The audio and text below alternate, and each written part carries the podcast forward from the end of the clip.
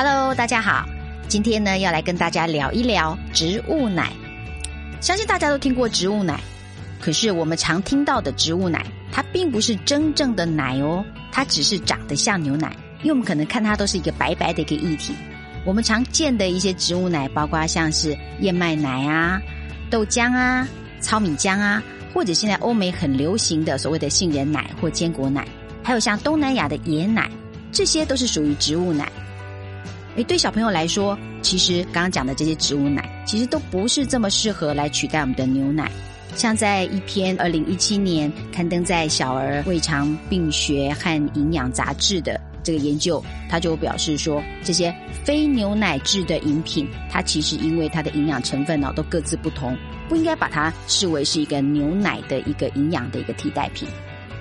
那对成人来讲也是一样哦，像我们的国健署也有指出啊，说这些植物的奶类，它的营养成分，它主要是一些碳水化合物，那蛋白质也没有那么完整，一些矿物质啊，以及维生素，相较于奶类来讲也略微不足，所以呢，单就其本身来讲呢，它其实很难去取代一些奶类的营养价值，所以必须要配合其他的食物才能摄取到足够的营养。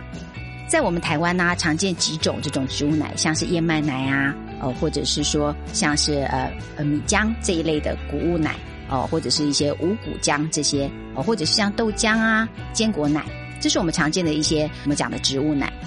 其中像燕麦奶的话哦，它跟牛奶比较起来，它当然是多了所谓的膳食纤维，不过它的蛋白质跟其他的矿物质的含量就比较低，哦，那也比较不适合一些我们讲的肤质不耐的这些人来饮用。不过，因为燕麦奶它的质地很细滑，那也很多人喜欢把它当成一个，就是说取代牛奶的替代品，因为它含有一些丰富的膳食纤维啦，哦，所以它也有一些降胆固醇的一些功效。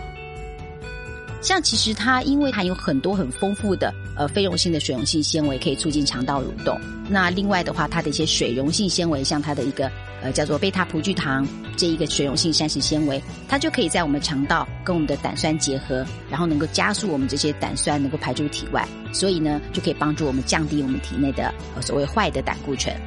那像豆浆的话，豆浆大家常常会用来取代牛奶。但实际上，它的蛋白质含量虽然是很接近的，可是呢，豆浆里面的钙质是明显比较缺乏的哦。因为豆浆它有经过一些加工制造的一些过程，所以呢，呃，其实它的钙质也有一些流失。像每一百公克的豆浆，它里面的钙质含量大概是十四毫克，但是跟等量的牛奶比较起来的话，它大概有一百毫克的这个钙质。也就是我们把等重的这个牛奶啊跟豆浆放在一起比较的时候呢。这个豆浆里面的钙质只有牛奶的七分之一而已。因为我们也常常听到糙米浆，也就是我们常讲的米零米浆啊，它的热量跟牛奶是还蛮接近的。那它里面常常加了花生，所以呢，它的一个脂肪量也是不少的。虽然呢，跟呃牛奶比较起来，它的饱和脂肪酸的这个量比较少，但是它相对的碳水化合物的比例是比较高的哦。而且呢，呃，以蛋白质来看，其实糙米浆里面的蛋白质也是跟牛奶比较起来是少很多的。另外，里面的一些 B 群啊，相对也比较少。现在啊，欧美啊，以及我们台湾也很流行所谓的坚果奶。坚果奶经常是用一些像杏仁啦、腰果啦、开心果啦、榛果啦，这些都常常是用来做这个坚果奶的一个材料。好，那现在有些呃乳糖不耐的人，他也会用坚果奶这个部分来取代牛奶。但是呢，坚果的部分哦，虽然我们鼓励大家每天要吃一小把的坚果，可是我们在制作坚果奶的时候，如果用的坚果量太多，那这样子也可能造成热量的增加哦。虽然坚果里面它含有很丰富的一些这个不饱和脂肪酸的部分，也就是说，坚果它虽然它有很优质的脂肪，但是如果过多的时候，也能容易造成我们一些热量的一些负担。那另外要考虑的就是说，我们在市面上买到的坚果奶。它通常哦不是纯粹坚果去做的，可能会添加一些我们讲的一些淀粉的原料啦，哦或者是一些糖啦，哦这些东西做一些味道的调和，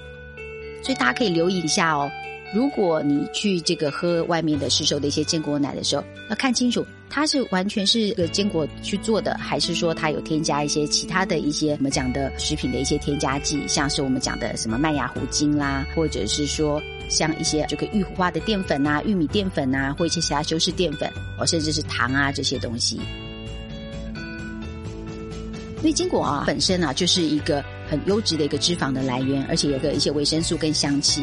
那呃，有很多的坚果饮呢，它又添加了一些什么，就是我们讲的什么棕榈油啊、调和植物粉啊这些来增加这些风味。那如果可以的话，我们会建议就是说，呃，大家坚果奶的部分自己来打，这样子可能是一个比较好的选择。